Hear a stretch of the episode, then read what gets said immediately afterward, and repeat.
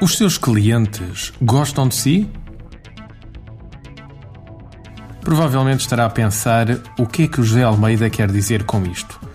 Um dos mitos que existe no mundo das vendas é o mito do cliente amigo. Sabe, aqueles clientes que são tão, tão nossos amigos que nem sequer consultam a concorrência, que nunca dariam um negócio a outra empresa sem ser a nossa, mesmo que o preço fosse metade do nosso e o produto fosse igual. Pois é, o tema da amizade tem muito que se lhe diga. É de facto um tema que me apaixona no mundo das vendas e que, para meu espanto, é muito mal ensinado aos vendedores na nossa praça. A empatia, ou se quiser de uma forma mais simplista, o gostar de alguém de uma forma simplificada, tem bases que podem ser aprendidas e exploradas. Pense comigo.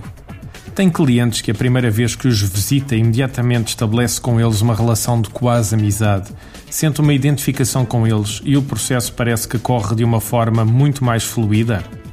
Por outro lado, por vezes tem clientes que só de entrar no gabinete deles, as suas entranhas começam logo a vibrar e a dizer: Eu deste não vou gostar.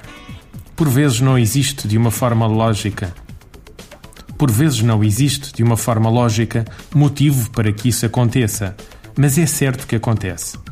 Existem várias bases para se trabalhar em empatia num processo de venda, muitas delas estudadas nos cursos de psicologia. Uma das coisas que nos é ensinada na formação de PNL e de hipnose clínica é precisamente esta questão. Um dos pilares de funcionamento como agentes facilitadores da mudança para alguém é precisamente existir empatia também por vezes designada de rapport. Um dos aspectos que sinceramente acho que é mal explorado em Portugal no mundo da formação de vendas prende-se com aquilo a que chamo venda psicológica, ou seja, todos os aspectos que não estão visíveis no nosso radar consciente. O nosso cérebro tem duas componentes principais: a nossa mente consciente e a nossa mente inconsciente. Por piada, costumo chamar-lhe Hilário. Ajuda a dar-lhe um nome e brincarmos um pouco com o tema. Apresento desde já as minhas desculpas a todos os que chamam Hilário. Eh, não estou a usar o nome de uma forma pejorativa, é apenas uma brincadeira.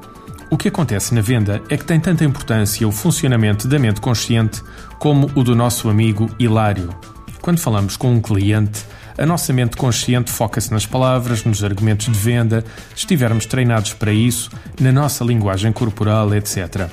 O hilário, por outro lado, foca-se no significado das palavras, nas entoações, nas pausas ou hesitações que temos ao falar, se a nossa linguagem corporal está de acordo com a nossa linguagem verbal, etc.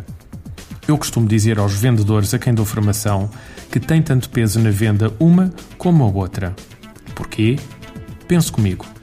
Já lhe aconteceu não acreditar no produto ou serviço que estava a vender, ter os melhores argumentos possíveis de venda, pensar que está a fazer um excelente processo de venda, mas notar que o cliente não está a ir na sua conversa?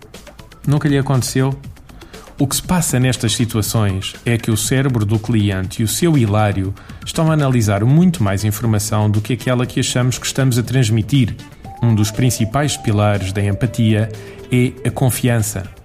A confiança trabalha-se de várias formas, mas assenta, acima de tudo, na congruência que o vendedor apresenta. Se não estivermos alinhados, por exemplo, entre aquilo em que acreditamos e aquilo que estamos a transmitir, por uma questão de incongruência, vão existir sinais que vão dar a entender ao nosso cliente que não estamos a ser verdadeiros. O resultado depende de se ele tem capacidade de analisar estas questões ou não. Quando tem, dificilmente o vamos conseguir enganar, pelo menos não o conseguimos em todo o processo comercial. Hoje, para um pouco para pensar: será que estou a ser congruente nos meus processos comerciais? Ou, se preferir, será que os meus clientes são meus amigos? Artigo de José Almeida, locução de João de Souza, produzido nos estúdios da Universidade Autónoma de Lisboa. Procure mais recursos no site ideiasedesafios.com.